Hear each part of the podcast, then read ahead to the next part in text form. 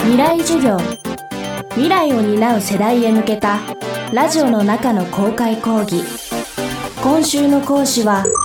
白鴎大学教授の岡田春恵です。未来授業今週はコロナ禍の2年間で見えたものというテーマでお送りします。新型コロナ感染症をめぐっては私たちの身の回りやメディアで伝えられる状況そして政治主導で行われる対策それぞれの間に大きな溝がありました。この感染症ならではの特性や全世界での蔓延といった状況もありますが対策の肝になるのはどんなことなのでしょうか？未来授業2時間目。テーマは数字に注意する。最初の緊急事態宣言に至った中で気になること伺いました。緊急事態宣言が出たということに関しましてはまずは2020年の、ま、2月の頭にクルーズ船来ましたけれどもその頃にちょうど指定感染症2類相当と決めてるわけですね。この指定感染症2類相当ですと新型インフルエンザなど特別措置法っていうのは動かせないんですね。で新型インフルエンザなど特別措置法っていうのを動かさないと緊急事態宣言は総理は出せない。出したくても。ですから感染症対策は早く始める。そして強くやって封じ込める。で短く切り上げることによって経済ダメージ少なくする。患者さんを少なくする。こういうことを考えますと初期の指定感染症2類ではなくて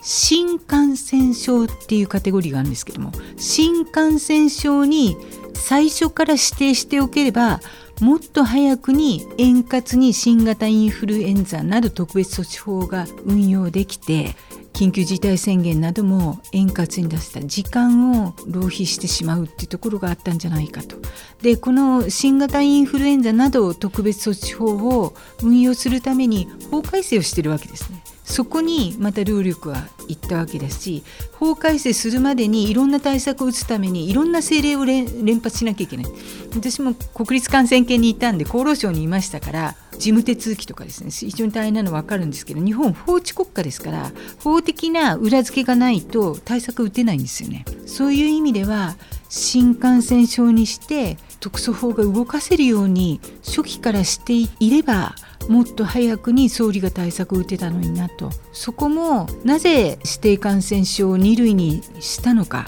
そこはどういう会議でどういうメンバーがどういうエビデンスでもって決めたのかっていうことがまだ明らかになっていないっていうのは最初の段階での検査の絞り込みがあったように思える現象とともにですねここは検証が必要だというふうに思っております。今もなお日々伝えられる新型コロナの状況。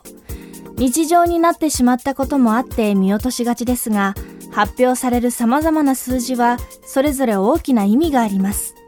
どう見ていけばいいのでしょうか？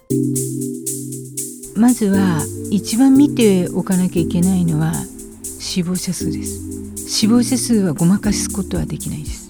それから重症者の数っていうのも大事なことです。というのは重症者の方っていうのは ICU だったり人工呼吸器をつけてたりエクモつけてたりするような重症の方なんですけども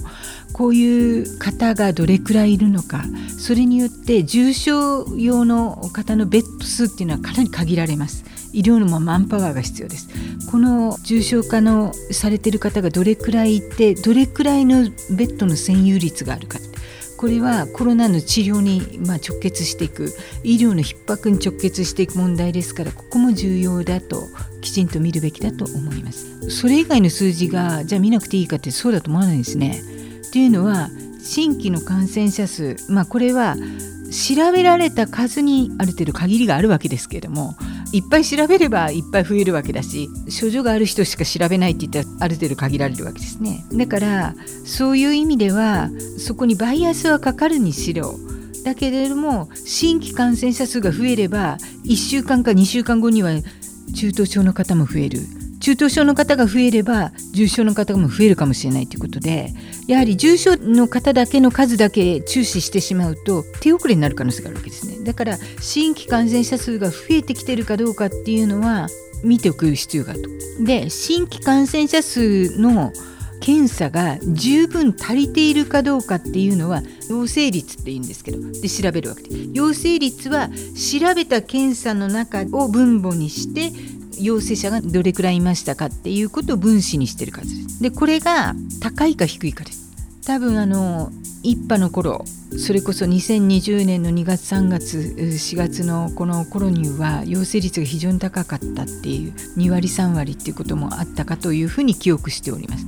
で今はまあそれがあの非常に低くなってるっていうのもあると思いますね。ただこの陽性率をちゃんと見ていかないと検査が足りてないから少ないのか十分にされてるけど少ないのかってここ大事な点なんです。私がすごく違和感を持ちますのは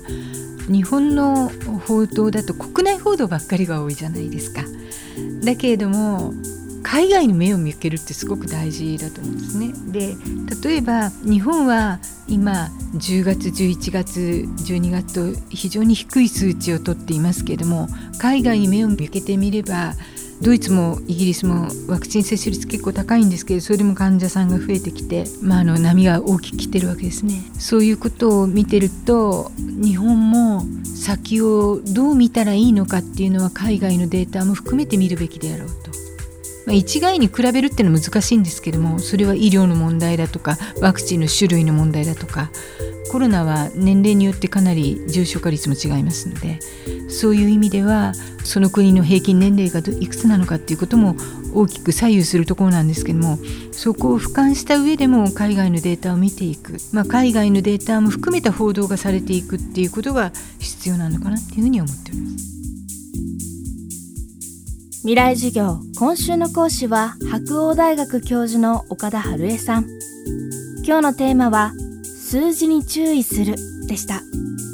明日は憂慮される第6波への備えについて伺います。